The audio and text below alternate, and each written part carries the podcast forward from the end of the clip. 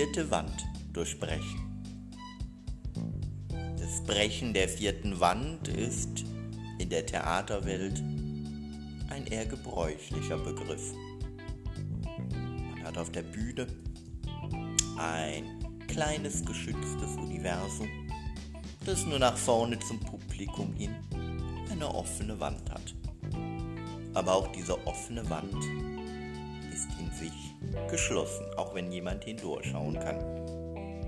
Und wenn man diese imaginäre Wand zum Publikum hin öffnet und in einer Art und Weise aus der Rolle aussteigt, um mit ihm in Interaktion zu treten, dann durchbricht man diese vierte Wand.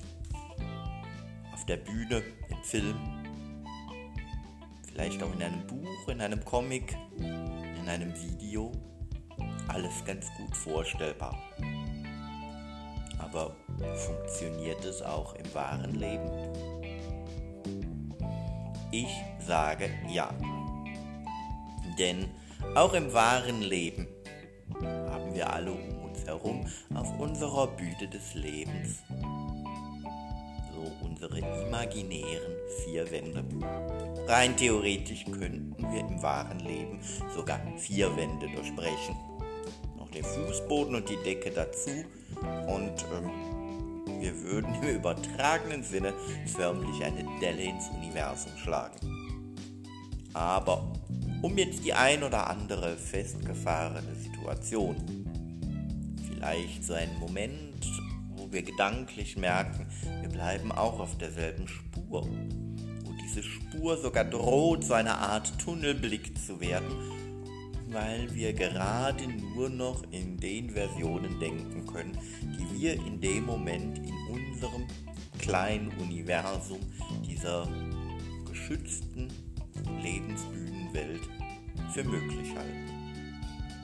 Und weil wir das nur noch in diesem begrenzten Raum für möglich halten, passiert es dann auch, dass auf der anderen Seite der vierten Wand die Menschen, die uns zuhören, mit denen wir eigentlich konstruktiv arbeiten möchten, nicht mehr zuhören oder uns nicht mehr folgen oder selber nur noch diese eine Spur kennen, weil das gerade alles so festgefahren ist.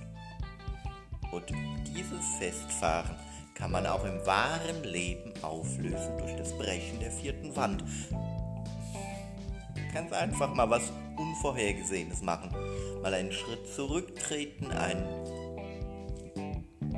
Witz machen vielleicht aus der Vortragssituation heraustreten und dem Herrn in der ersten Reihe, der Dame mit der gebückten Bluse in der dritten Reihe eine ganz persönliche Frage stellen.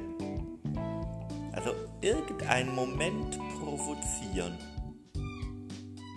der dazu führt, dass auch der andere aus seinem gewohnten, vorliegenden Gedankenkarussell aussteigt. Dieses Aussteigen ist dann wie so ein Wachrütteln. Und wenn es danach in dem geplanten Kontext weitergeht, dann sind die Gedanken wieder frischer, weil man kann es auch vergleichen mit das Fenster war mal offen, es ist wieder mehr Sauerstoff im Raum und man kann wieder klarer denken. Ähm, die Diskussion beim Mittagessen rund um die Hausaufgaben vielleicht aufgelöst, weil man gerade nicht mehr so krampfhaft wie so ein Terrier an diesem Thema festhält. Ja, Durchhaltevermögen und sich an etwas dranbleiben können ist ja durchaus wichtig, aber sich festbeißen, das kann dann zum Nachteil werden. Und bevor man sich festbeißt, und man sich gegenseitig zum Schluss vielleicht noch wehtut, ist es doch viel besser, einfach mal die vierte Wand zu durchbrechen. Denn die vierte Wand ist die große Freiheit, damit auch dein Leben improvisierbar bleibt, weil du einen Plan hast.